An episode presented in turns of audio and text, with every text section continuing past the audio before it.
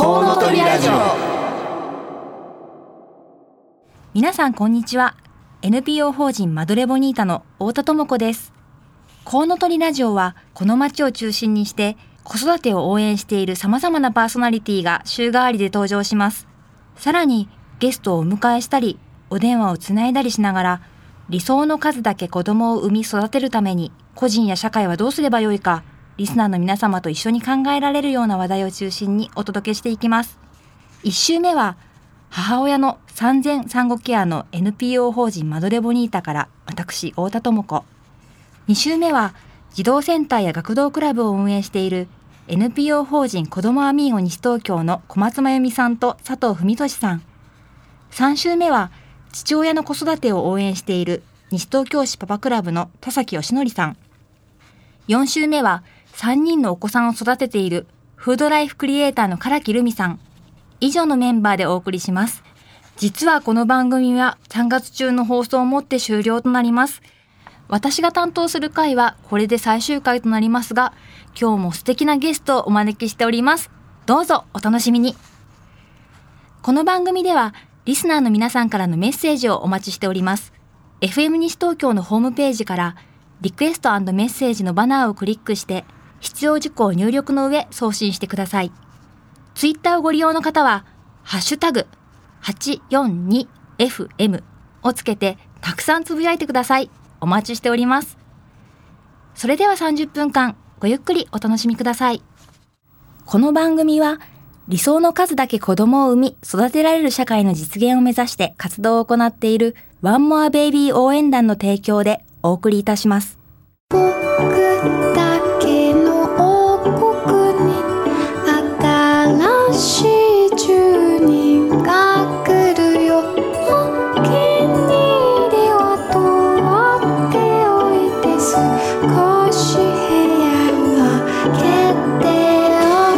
ワンモアベイビー応援団。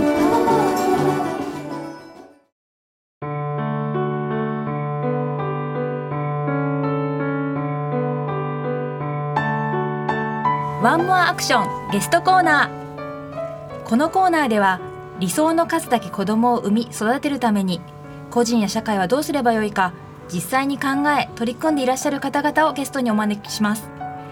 今回はチーム夫婦主催の鈴木みゆきさんにお越しいただきました。チーム夫婦ということで、まあ、この番組のテーマにもねパートナーシップってすごく重要だと思うんですけれども、はい。ぜひぜひ、ね、それに真剣に取り組まれているみゆきさんにお話を伺いたいと思います、えー鈴木みゆきさんどうぞよろしくお願いしよます。ろしくお願いします。えーチーム夫婦ということなんですけれども、はい。このチーム夫婦は、えー全部で何人のユユニットユニットって言った時点で二人なんですか、はい。えっと基本は私一人でやっておりまして、ですね。はい。でイベント時にうん。夫を引き連れてはい。二人で、えーやっていることもあります。あのね自治体からも講演の依頼があったりとかはい、してるんですよね。そうですね。はい、で鈴木みゆきさん今日はあの東京都日野市からお越しいただいたんですけれども、田無にもとてもゆかりがあるということで、はい、そうですね。10年ほどご縁がありまして、はい、あの趣味でやっている茶道教室が、佐渡、はい、田無の駅の近くにありまして、あじゃあもうね西東京よくご存知ということで、はい大好きな街です。はいありがとうございます。でねこのチーム夫婦ということで、はい。今日はパートナーシップをテーマにお話を伺っていきたいんですけれども、はい。今は、えー個人事業主としてはい、おそうです。をされてるんですよね、今のお仕事を一言で言うとはい、どんなことをされてるんですか？はい。えー女性が家事も育児も仕事も、うん。あのエネルギッシュに頑張っていけるような、えーそういう世の中にしたいなと思いまして、はい。えーそういった時に、えー家事育児を女性一人のタスクではなくて、はい。夫婦二人のタスクにしてしまえば、はい。えーもっと女性も外に出ていけるし、うんうん男性も仕事だけじゃなくて、はい。家庭も仕事も楽しめるっていうんううん形になれるかなと思いまして、はい。それをチーム夫婦という新しい夫婦の形を名付けて、うん。えーそれに対する、まあ、啓蒙活動というか、はいをやっております。なんかねこういうそのパートナーシップの話って、はい。結構その夫をいかに育てるかとか、はどう褒めてね、はい。なんか動かすかみたいな話になっちゃうんですけど、はい。みゆきさんのスタンスっていうのは全然違いますよね。そうですね、うん。あの女性側からすると、うん。確かにそういう視点があるのかもしれないんですけども、はい。えっと、女性が外で働くためには男性のサポートも必要ですし、うんうん。逆に言うと、はいえー男性が外で働くためには、ええ。女性のサポートも必要であー。今まではそこがあまりフォーカスされてなくて当たり前だったんですけれども、はい。お互いがお互いを支え合うっていう形なので、うんうん。あの決して女性があのトーンで話すとはい協力してよっていうそういう感じねトーンに見えてしまうんですが、逆からすると、はいあの男性においても同じことが言えるんじゃないかなというふうに思っております。うんはいやっぱお互いがこうどちらかが主従ということではなくて、はいはいあのまあお互い尊敬し合って支え合うと。そうですね横に並んでうん、つ前に進んでいくっていう形かなと思います。はい。で今、えー、みきさんは具体的にどんなものをねあのサービスを提供されているんですか？はい、特にですね、えーまあ、夫婦といっても夫婦の関係性が一番変わるのがお子さんが生まれた直後から、はい。えー乳児期幼児期のまだ小さなお子さんを育てられているご夫婦ってすごはいく環境の変化が大きいので、えーそういったあの夫婦世帯の方々に対して、はい。えー個人的なご相談を受けたりですとか、うんうん。あとセミナーとかワークショップっていうものを不定期でやっております。うんみんなに向けてお話をすることもあれば、はいこう個別具体的に相談に乗るっていうことですねもあるっていうことなんですね。はいそうするとじゃあまあ相談をする人っていうのは主に子供がいて、まあ、家族が一人増えて、はいパートナーシップにまあ変化とか戸惑いを感じてそうですねいるっていうはい方が多いんえですかね。特にあの働かれてる方で育児休業中の方はいお休み中はなんとか家事も育児も回せてるんだけれども、はい復帰した後、はいあの世に言う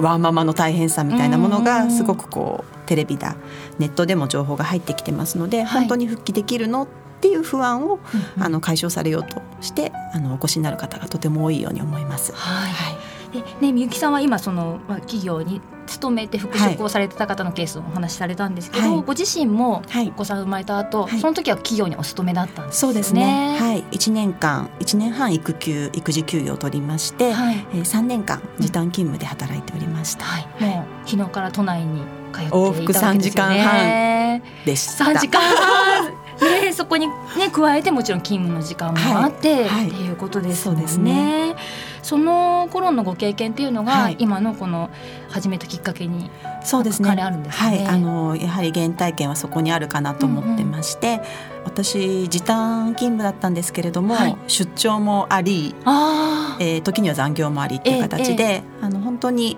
好きなように仕事させてもらえる環境にいたんですが、はい。やはりそれには夫の協力っていうのがすごく欠かせなくて、えええー保育園のお迎えも週に何回か、はい。えー、と朝も夕方もはい。夫が代わりに行ってくれたおかげで、はい。そういった働き方ができたかと思ってます。うん。でそれもあの復帰してすぐにできたわけではなあくて最初からそうだったわけじゃなはいい、ですね。夫婦間でずっとコミュニケーションを取り続けて、ええ。えー、とどうして私が出張に行きたいのかとかうん。残業したいのか、なぜ働くのかっていうところを夫婦でずっと話し続けた結果そういうスタイルになったかなと思います。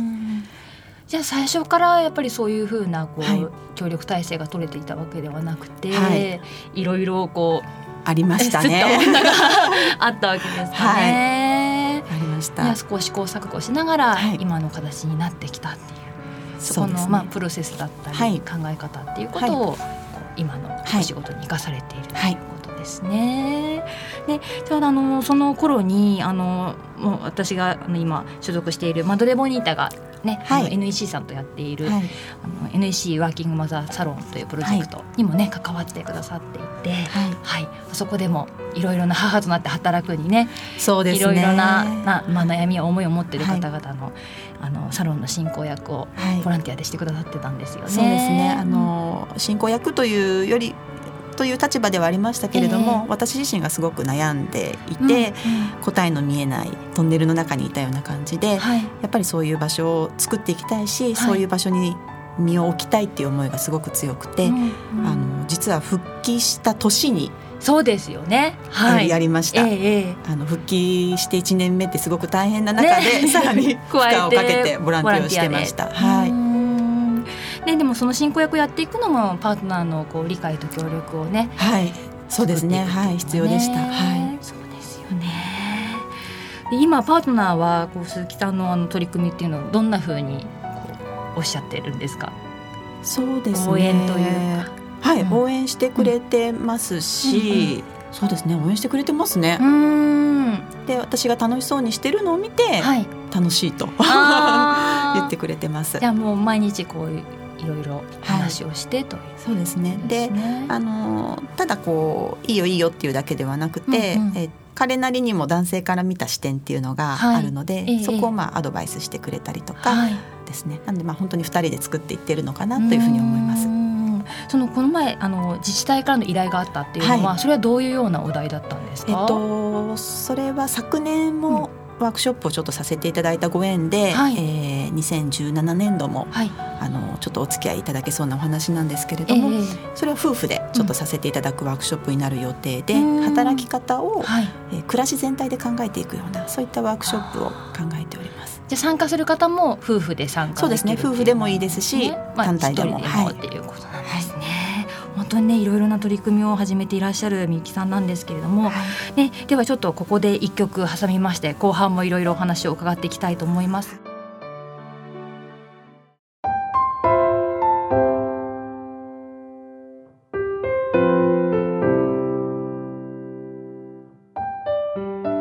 では後半も引き続きチーム夫婦主催の鈴木みゆきさんにお話を伺っていきます。えーみゆきさん、今は毎日どんな働き方をしてるんですか？はい。会社員の時は3時間半の往復生活でしたけれども、はい。今は当時ガラスケースの向こうにあって、うん。手が届かなかったような、うんうん。ちょっと全く違う生活をしてまして、本本当にパソコン一つで、うんうん。家でパソコンでえー仕事したりですとか、はい。えー喫茶店とかシェアオフィスはい。で働いてみたり、あと子供がまだ小さくて保育園に通ってるんですが、はい。今日どうしても行きたくないって言った時に、はい。あの臨機応変にうんお休みが取れるような、うん。そんなちょっと働き方をしております。はい。その通勤時間3時間半がなくなったってことは、一日24時間なのは変わらないんですけど、はい。3時間半増えたような感じですか？はい、ねえそれって大きいですね。大きいですねね食住接近ってまあ必ず取れる選択肢ではないですけれども、やっぱりねいいですよね。はい。でねそんな形で今お仕事をまた新しくあのされている鈴木さんなんですけれども、あの今ねもう本当に毎日フェイスブックはやい。ブログでいろいろな発信をされていて、はい。そのファンの方も多いと思うんです。今日はこう来たかみたいな感じでね。で例えばその例えが、はい。その導入の部分でのね、はい。例えがものすごい面白いなと思っているので、はい。今日ちょっとリスナーの皆さんにも一つご紹介いただきたいなと思うんですけれども、はい。まあ、パートナーシップに関連るですすねところで。はい、はい、先月書いたブログかなと思うんですけども、えーよくその夫婦間のご相談であるのが、はい、まあ、妻側の声として、うんうん。えーうちの夫はきっと私のことをはい、家事ができないと思ってるんです。とか、えー夫にこんなことを頼むとうん。きっと嫌がられると思うんですっていうようなその思うんですーとか、うんうんきっとこうかもしれませんみたいはいはない。会話がすごく多くてですね。あー。で、まあ、私はそこはもう思うだけじゃなくて、はい。担当直入にパートナーに聞いてみたらっていうことを、うんうん。えーブログの中で書かせていただいてるんですけども、まあ、ちょっとそういうトーンだとうん。少し説教臭くなってまあまあしまうのかなっていうのもありまして、はい、えっと、ブログの中の例えでは、うん。あなたはエスパーになる必要はないんですと。うん。でその彼が思ってることをはい。頭を360度フル回転して、うんうんうん。えー推測することにはい。パワーを注ぐぐらいだったら、うんうん。隣にいる彼にうん。トントンと肩を叩いて聞いてしまえばいいじゃないというのを、えーエスパーになるんじゃなくて、はい。えーすぐそこにで聞いてしまいなさいっていうようなことをちょっと例えで出させていただいたりもしてます。なるほどね、なんかこう本当エスパーっていうふうに言われるといかにこう非効率的なことをやっちゃってるかっていうのが、はい。なんかすごくこう本当説教臭くなくなんか気づかされるっていう感じがしますよね。なんかそういう例えって、はい。なんかいきなりこう日々思いつくんですか？そうですね。何かこう、あのー。家事をしてる時とかに。はい、まあさっきみたいな、もう夫に聞いてしまえばいいじゃないっていうメッセージだけは先にこう、うんうん。いろんなご相談の中で頭の中に浮かぶんですけども、えーはい。それを自分の中で結構ストックをしていってまして、はい。えー携帯のメモに10個ぐらい書いておいてでそこでメモを一旦入れておくと、うん。日常の生活の中で結構目につくんですね。あこの例え使えるかなとかっていうのが、はいはい。あの出てくるので、うん。その例えと伝えたいメッセージをこう掛け合わせるっていうようなことをやっています。うん。で特に私の場合はお風呂入ってる時とか、うんうん。えーちょっとウォーキングしてる時とか、はい。体を動かしてりしてる時にアイデアが浮かんでくるのでそれをこうメモしてっていう感じです。はい。なんか食べ物に絡めたりとかね。ね。やっぱすごくこう日常に近いところが そういう工夫をされてるわけですね。今ねそのブログ「ひもとき職人」っていうね、名前でされていて、今はこう少し活動を広げられて「ひもとき」っていうのがキーワードになっておられてるんですよね。はいまあ、パートナーシップもそうですけれども、はい。絡んでしまった人間関係とか、うん。えー仕事でいうとこうタスクが複雑で、はい。えーそのタスクを体系立てたり優先順位をつけたりっていうことって、うん結構普段から皆さんお困りだと思うんですけれども、えっと、そういったところの、えーパートナーシップだけではなくて、はい。えー生活仕事全般の紐解きをあのちょっと支援させていただくっていうような形で、はい。えー紐解きのコツとかはい。そういったものを日々例えを交えて書いていっています。うん。ねそうなんですよね、はい。もう毎日今日はどんな 話が出てくるかっていうことがはい。本当に楽しみなんですけれども、ます。じゃあそのまあ紐を解く最初のきっかけかもしれないんですが、そのまあ今日テーマにしている子供が生まれた後のパートナーシップっていうことで、はい。パートナーシップって本当に一朝一夕でこうはい良くなるものではないと思うんですけど、まずできること、はい。ちょっと視点を変えられることそんな第一歩になるようなお話をちょっとぜひ教えていただけたらと思うんですが。はいあのまあ、パートナーご自身が選ばれたパートナーなので、ん。えーまあ、せっかくなら毎日よくしていきたいじゃないですか。ですね。で楽しくしていきたいなと思うんですが、はい。やっぱり日常の生活の中だとやってほしいのにできてないこととか、こんなはずじゃなかったとか、ないとかダメとかネガティブなところにばかり視線がいってしまいがちなんですけども、ええ。まあ、そこをあえて、はいそれはそれであるんだけどもそこは目をつぶって、うん。えー今日何をしてもらえたかなとか、うん。一緒にいて何が楽しかったなとか、えーちょっとポジティブチェンジをしていくことうがん。長い目で見るとすごく良好なパートナーシップにつながっていくんじゃないかなと思います。うんうんでちなみに我が家の場合なんですけども、はい。えー息子が4歳なんですが、はい。えー息子と夫と、えー時間がある時は夜うんはい。5分か10分ぐらい話を取る時間を取ってまして、ええそれはあの1日で良かったことをお互い3個ずつ、三個ずつ。はい、言うっていうのをやるんですけど、うん。うん。まあ、本当に些細なことでもいいんですが、うん。あのそう言って言ってみるとあこんなに今日幸せだったなとかはい。今日夫にこれをしてもらえたなとか、うん。あのそういうふうにうん。うん視点が180度スイッチが変わるので、はい。あのとてもおすすめです。あーなんか一日にそういう時間があると思うと、はい。昼間のね、はい。時間でもそれをすぐに味わうことができそうですね。すね。あこれ今日伝えたいっていうような感じで。うん、やっぱりこう本当に視点の取り方一つで、はい。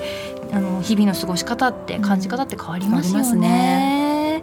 あでも子供も踏まえてできるって一緒にね、はい。できるっていうのはいいですそうですね。とリスナーの皆さんにもねぜひやってみていただきたいなはいおすすめですと思います。こんな形でお話をお伺いしてきましたが、鈴木みゆきさんこれからのまあ夢とか野望とかはい、ありますか？今まで当たり前だったことが、はい。この先も当たり前じゃないなっていうのを、うんまあ、日々感じてましてその、IT の進化もそうですし、はい。まあ、最近で話題になっている働き方なんかもそうですけども、えええなのでその常に変わり続けられるうん私でいたいなというふうに思います。うんいろんな人の話を素直に聞けたえり、はい。それを言い訳するんじゃなくてまずはちょっとやってみるはい。ような変化にこう臆さない自分というか、うんはい、なりたいなと思います。きっとねパートナーシップも一回改善したら終わりっていうことはないですよね。そうですねやっぱりこういう環境の変化、はいね子供が大きくなってきたら悩みも変わるとかありますもんね。杉さんが自らそういう生き方の中で変化にうまく楽しみながら、ははいい変わっていける。でそれをねまたそこでこう感じたことをあの皆さんに還元していただけるっていうことで、はい。ね嬉しい人が増えていくという風な形になりますよね。今日ねあのブログのことも少しご紹介したんですけれども、はい。16日間続けて読めるメールマガジンっていうのをされてるんですよね。なのでねまずね今日あのみゆきさんのこと知ってくださった方はこのメルマガを読みいただきたいなはいと思うん、ですチームが、夫婦になろうという、はい。あのメールマガジンで。はい、毎晩9時に届きます。メールこれはじゃあ登録したところから16日間はい。そうですね。翌日から16日間になります。はい、などんな内容なんですか？一生のうちパートナーと過ごす時間がどれくらいですか、うんうんうんうん。とかっていうちょっと問題提起が入ってたりですとか、はい。頑張っていくんではなくて、うん。頑張ることを手放す勇気の話とか、うんうん。そういったことを16日間書いております。うんこれはあれですか？夫婦で読んでもいいものなんですか？そうですね、ちょっと女性視点がやや強いですけれども、はい。実は男性の読者もいらっしゃいます。ああじゃあ一緒に読んでみようっていうこととか、はいはい。まあ今番組をお聞きの男性がちょっとまずこっそり、はい。読んでみようっていうようなはい。こともできるわけですね。ははい。い、そしてブログの方は今あの紐解き職人で検索すると一番ね上はい。にまあ出てきやすくなっていると。はい。この場合紐がカタカナ。はい。で時の「と」があれですか？ねそうですね。まあっていう字ですね、解決とか、はい。回答とかの時で職人が漢字。はい。紐解き職人。で、はい。えーブログを検索していただくと今ご紹介したメールマガジンの登録方法もはい。ご覧いただけるということですね。はい。ぜひぜひまずはここからあのねパートナーシップ考えてみていただきたいと思います。はい。はい、今日はいろいろお話聞けて嬉しかったです。どうもありがとうごこちらこざいましそありがとうごた。ざいました。今日のゲストはチーム夫婦主催の鈴木みゆきさんでした。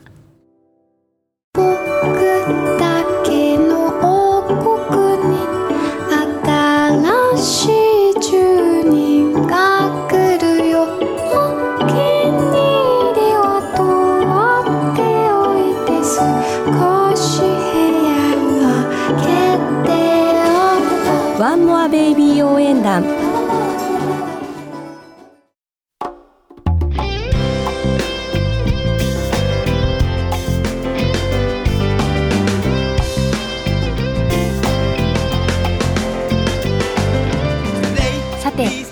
ろそろお別れの時間となりました。